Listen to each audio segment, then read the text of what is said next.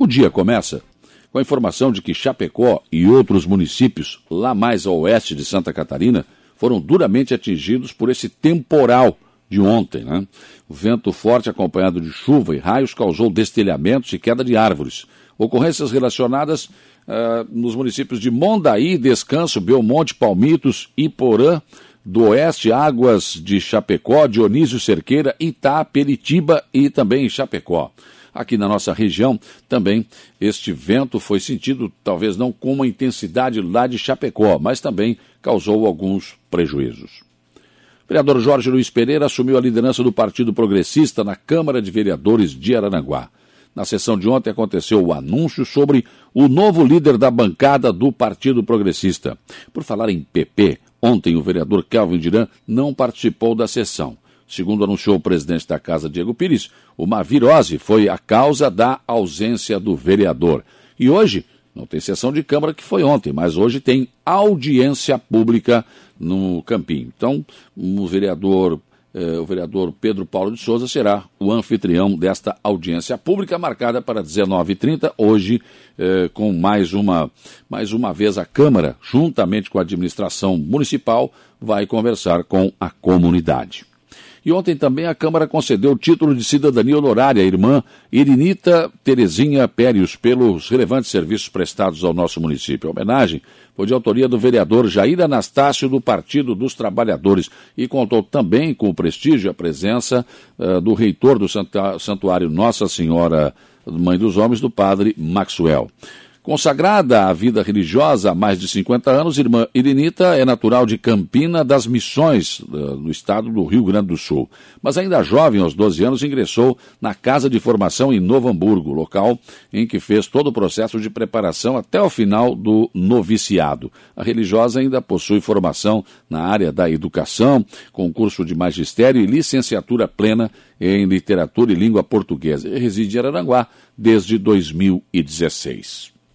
Santa Catarina recebeu na manhã de ontem nova remessa de vacinas contra o Covid-19 para aplicação da primeira dose. São 162.630 imunizantes da Pfizer que serão distribuídos aos municípios catarinenses para dar então continuidade à vacinação dos adolescentes de 12 a 17 anos e para o reforço eh, nos idosos com 80 anos ou mais.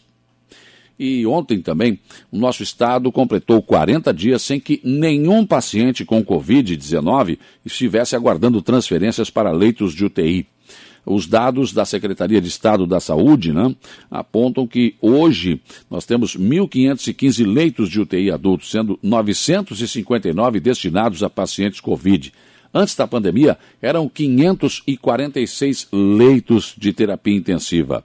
No boletim divulgado ontem, o Estado contabiliza uma taxa de ocupação de 65,6%, com 623 leitos disponíveis.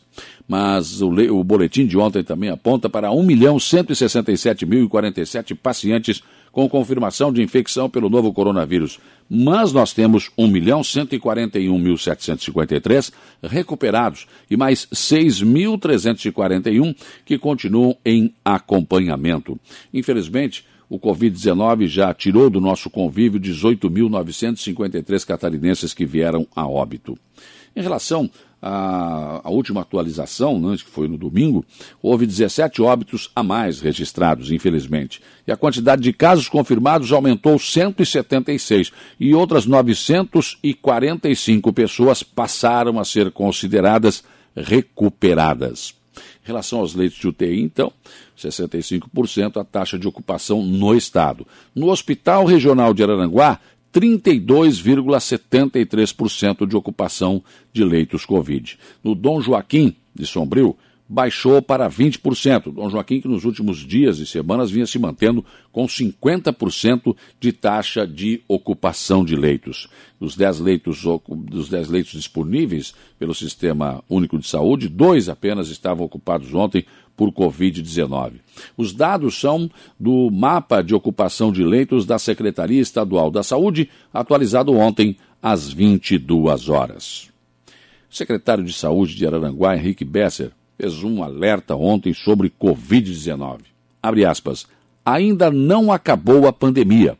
O vírus continua circulando entre nós e os cuidados devem ser mantidos. Fecha aspas. O alerta foi feito ante o comportamento de pessoas que já não querem mais usar a máscara, não observam o distanciamento, nem evitam o aglomero.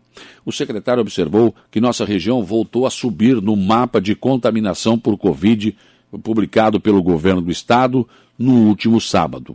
Segundo o secretário, as consequências dos aglomeros acontecidos nos últimos dias no país inteiro certamente vão aparecer logo à frente. Ou seja, não há nenhum decreto dizendo acabou a pandemia. Não há nenhuma informação do Ministério da Saúde, da Secretaria Estadual da Saúde, por exemplo, dizendo que ninguém mais precisa usar máscara, que ninguém mais precisa eh, manter o distanciamento, que não precisa mais usar álcool gel. Enfim, tudo isso ainda precisa ser levado em consideração. Mas parece que as pessoas não estão levando a sério. Por isso, o apelo velado do secretário feito ontem aqui no programa e que deve ser reforçado todos os dias. A pandemia ainda não acabou. Muita gente ainda pode e vai morrer de Covid-19, infelizmente. Você se importa com isso? Pensem nisso enquanto lhes desejo um bom dia.